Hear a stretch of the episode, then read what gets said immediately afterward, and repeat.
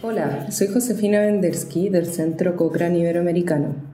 Muchas personas con problemas cardíacos o vasculares también presentan presión arterial elevada y la última actualización de la revisión Cochrane sobre el uso de objetivos de presión arterial en su tratamiento se publicó en noviembre de 2022.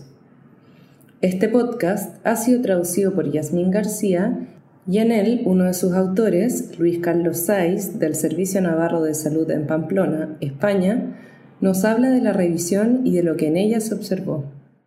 En el contexto clínico de una persona con problemas cardíacos o vasculares que presenta presión arterial elevada, algunas guías clínicas recomiendan objetivos de presión arterial intensivos, es decir, menos de 135 milímetros de mercurio en la presión sistólica u 85 milímetros de mercurio en la diastólica, en lugar de los objetivos estándar para pacientes hipertensos sin enfermedad cardiovascular, en este caso de 140 a 160 milímetros de mercurio en la presión sistólica y de 90 a 100 en la diastólica.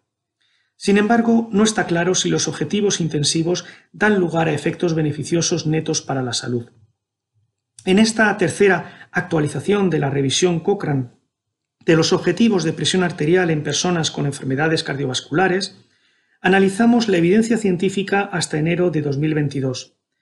Incluimos ensayos controlados aleatorizados con más de 50 participantes por grupo que proporcionaron al menos seis meses de seguimiento. Los participantes eran adultos hipertensos con antecedentes cardiovasculares de infarto de miocardio, accidente cerebrovascular, enfermedad vascular periférica o angina de pecho. Por otro lado, los informes de los ensayos debían presentar datos de al menos uno de los siguientes desenlaces. Mortalidad total, eventos adversos graves, eventos cardiovasculares totales o mortalidad cardiovascular. En esta actualización hemos incluido siete ensayos que reclutaron a casi 10.000 participantes, de los cuales seis proporcionaron datos de participantes individuales.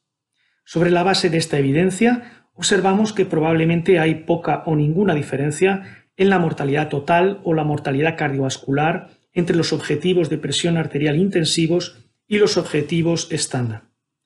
De manera similar, hubo poca o ninguna diferencia en los eventos adversos graves o los eventos cardiovasculares totales, pero la evidencia de estos resultados fue menos sólida, en particular sobre los abandonos debido a eventos adversos. No obstante, los estudios indicaron que un mayor número de personas abandonaron los ensayos debido a los efectos perjudiciales relacionados con los medicamentos en el grupo de objetivos intensivos.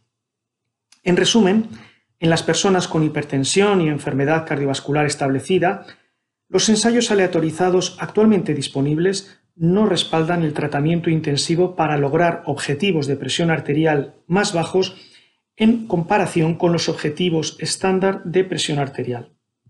Esto fue consistente en nuestros análisis de subgrupos predefinidos por edad, sexo o la presencia de diabetes, no identificándose ningún subgrupo de población que se beneficiara del tratamiento intensivo. Por lo tanto, según la mejor evidencia disponible actualmente, la adopción de objetivos intensivos en personas con hipertensión y enfermedad cardiovascular establecida proporcionan un beneficio neto mínimo o nulo para la salud, en comparación con los objetivos estándar.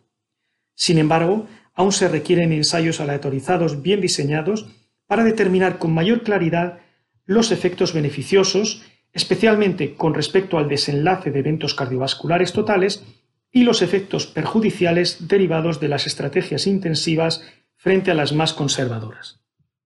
Si desea obtener más información sobre los estudios incluidos y el uso de los datos de participantes individuales en esta actualización de la revisión, así como estar atento a la próxima actualización, encontrará esta revisión disponible en línea en la biblioteca Cochrane al hacer una búsqueda de objetivos de presión arterial y enfermedad cardiovascular.